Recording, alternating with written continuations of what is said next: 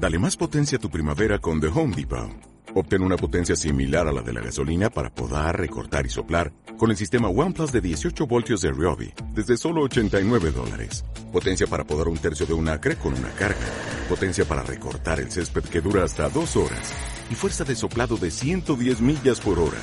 Todo con una batería intercambiable. Llévate el sistema inalámbrico OnePlus de 18 voltios de Ryobi. Solo en The Home Depot. Haces más.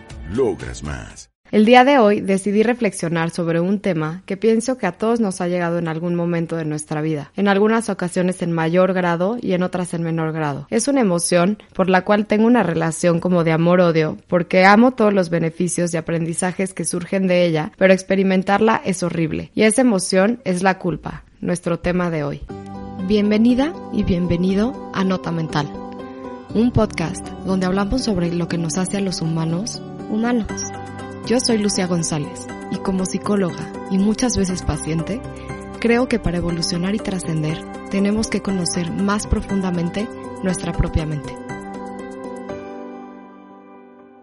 Vamos a empezar definiendo la culpa. La culpa es una emoción. Entonces, al ser una emoción, es un conjunto de sensaciones y de pensamientos que se asocian a determinadas conductas y que todas estas conductas se van a derivar de la actividad del sistema nervioso en interacción con el mundo o con el medio ambiente. Las emociones también se consideran estados mentales asociados a ciertas respuestas fisiológicas que van a provocar algunas respuestas. Por ejemplo, el enojo va a favorecer la agresión o, por ejemplo, el asco va a favorecer o va a promover que te alejes del estímulo que te lo está causando. La culpa es una emoción desagradable que va a nacer del castigo o de la sanción, del juicio o de la visión acusadora de algo que hicimos o que no hicimos y que se supone que debíamos haber hecho o no haber hecho. Este juicio nos va a generar otras emociones también desagradables como la tristeza, la frustración, el miedo, el enojo, la angustia, la vergüenza, entre otras. Citando a la psicóloga Marianela Esquivel, existen los pequeños juicios imaginarios, que para explicarlos con mayor facilidad nos podemos imaginar un asunto judicial en el que una persona es condenada a cierta sanción por haber cometido un delito. Entonces, conscientemente o inconscientemente, los seres humanos solemos vivir en un constante proceso judicial en el que nosotros mismos nos obligamos a sentarnos en la silla del acusado. Y lo peor de todo es que el juez que decide la culpabilidad del acusado también somos nosotros. Y esa es la culpa, ese castigo, esa sanción que nosotros mismos decidimos que merecemos. La culpa puede ser una emoción inútil si su origen no coincide con hechos objetivamente incorrectos. Y ahora, ¿de dónde viene la culpa? La siguiente es una reflexión personal que he concluido con base en mis experiencias personales y las de mis personas cercanas. La culpa va a surgir cuando no cumplimos con las normas sociales establecidas para cierta situación. ¿Y a qué me refiero con esto? A que cuando existen las normas que van surgiendo de la cultura que pasa de generación en generación, y ahorita les pongo algunos ejemplos, cuando nos salimos de estos estándares que hemos aprendido y adoptado, entonces surge la culpa. Por ejemplo, el estereotipo social de belleza en las mujeres va cambiando con el tiempo. He escuchado que antes era atractivo tener celulitis o estar un poco llenita. Por ejemplo, si vemos artistas como Marilyn Monroe, que es considerada la mujer más bella de Estados Unidos en su época, hoy en día probablemente no cumpliría con las medidas requeridas para ser modelo de Victoria's Secret. Hoy, el estereotipo de belleza de las mujeres en el mundo es ser muy flaca, casi perfecta como una Barbie, y surgen algunos trastornos mentales como la bulimia, por ejemplo, en donde un factor importantísimo es la culpa. ¿Por qué? Porque le estoy fallando a toda la norma que me indica qué comer y qué no comer, sin hablar de salud, y que me genera mucha culpa comer de más porque no llegaré al objetivo principal que es tener cierta figura. Claro que el tema de la bulimia y de los trastornos de la ingesta involucran muchísimas cosas, como estados de ánimo y entre otras cosas. Pongo este ejemplo para darles una idea de dónde surge esta culpa. Otro trastorno mental en donde la culpa juega un rol importante es en la depresión.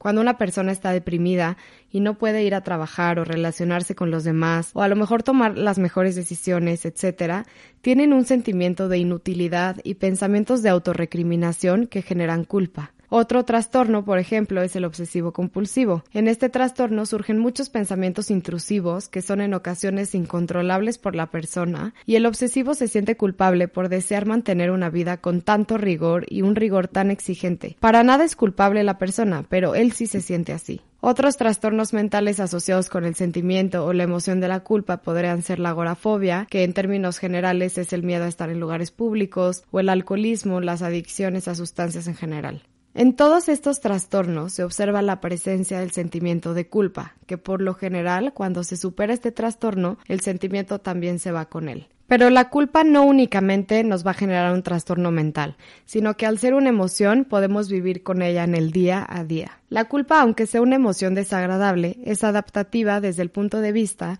de que va a prevenir problemas en el futuro, es decir, nos genera algún aprendizaje si es que es objetiva, nos ayuda a ser conscientes de nuestros actos y conductas. Sin embargo, cuando se experimenta en exceso puede influir negativamente en el bienestar emocional y físico de las personas. Como mencionaba anteriormente, a manera de aprendizaje, la culpa puede ser muy remediadora. Me imagino, por ejemplo, una pareja en la que uno de ellos fue infiel. Es probable que esa persona realmente aprenda de sus actos, reconozca su error y luche por recuperar la confianza, de modo que no se queda únicamente en el sentimiento de culpa, de juicio, castigo y sanción, sino que se busca recuperar esa estabilidad emocional con la pareja en caso de que así lo desee. Esto no quiere decir que esta persona va a recuperar su relación de pareja, porque obviamente al equivocarnos siempre va a haber consecuencias, pero no se quedó nada más en el juicio y en la sanción, sino que hubo un acto de responsabilidad. En ocasiones las personas nos sentimos culpables por situaciones que no son nuestra responsabilidad. Esta es una creencia irracional de ser responsable de acontecimientos que pertenecen al propio transcurso de la vida, como la muerte, por ejemplo. La culpa es una de las emociones más frecuentes en el duelo. Como doliente es bastante común sentir culpa aunque racionalmente sepamos que no estaba en nuestras manos la supervivencia del otro. Otra área a la que me puedo imaginar que la culpa es una emoción muy presente es en las enfermedades como el cáncer. El paciente oncológico muchas veces va a sentir culpa por su enfermedad, por las dificultades económicas que tiene la familia, porque sus hijos lo tienen que cuidar, etc. Y realmente tener cáncer o no no está en sus manos. Entonces, esta responsabilidad no es suya. Ahora, ¿cuánto dura la culpa? Al ser una emoción, pues tiene un inicio y un fin, una frecuencia, una intensidad y una duración. Obviamente estas variables son eso, variables, y van a depender de cada persona y de cada situación. En ocasiones inicia y no finaliza. Esto sucede cuando nos seguimos juzgando a nosotros mismos por acciones del pasado que realmente ya no tienen solución. Ya sucedieron y no pudo haber sido de otro modo. En este punto quiero compartirles una analogía que yo aprendí en terapia. Un día mi psicóloga me dijo que los seres humanos solemos comernos el pie completo o darle el pie completo a alguien más. Cuando digo pie, me imagino que el pie es la situación en la que estamos. Ese pie está dividido en diferentes pedazos. Y con esto me refiero a que una situación le echamos la culpa de todo a alguien, ya sea un tercero o a nosotros mismos, y cuando logramos ver que esa situación es multicausal, es decir, que está dividida en diferentes pedazos, entonces la culpa no se la lleva una sola persona. Cuando estemos en alguna situación, hay que intentar ver todos los pedazos que involucra el pie y no entregárselo a la otra persona y tampoco comernos nosotros el pie completo, porque por lo general las situaciones no son así. En el tema legal, la persona paga la condena solo una vez por delito, y así debería ser el sentimiento de culpa, pero en ocasiones se percibe como imposible ponerle un final a la culpa y se sigue reviviendo una y otra vez este sentimiento desagradable. Como dice Marianela Esquivel, una psicóloga, ¿cuál es el fin de convivir tanto tiempo con el sentimiento de culpa?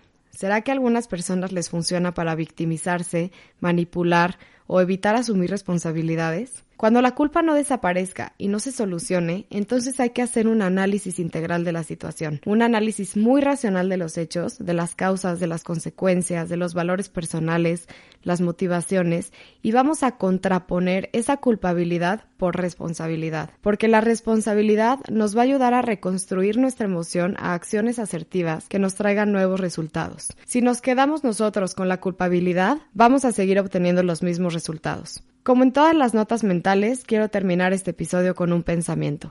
No pudiste hacer otra cosa porque no la hiciste. Todo lo que hiciste en el pasado es perfecto de acuerdo al nivel de conciencia que tenías en aquel entonces. Si ahora lo puedes ver diferente, celebra tu toma de conciencia, pero no le des gusto al ego de controlarte con su arma más poderosa, la culpa. Gracias por el tiempo que has invertido hoy en conocer un poquito más de tu mente. Espero que te haya gustado este episodio y sigas disfrutando más de Nota Mental.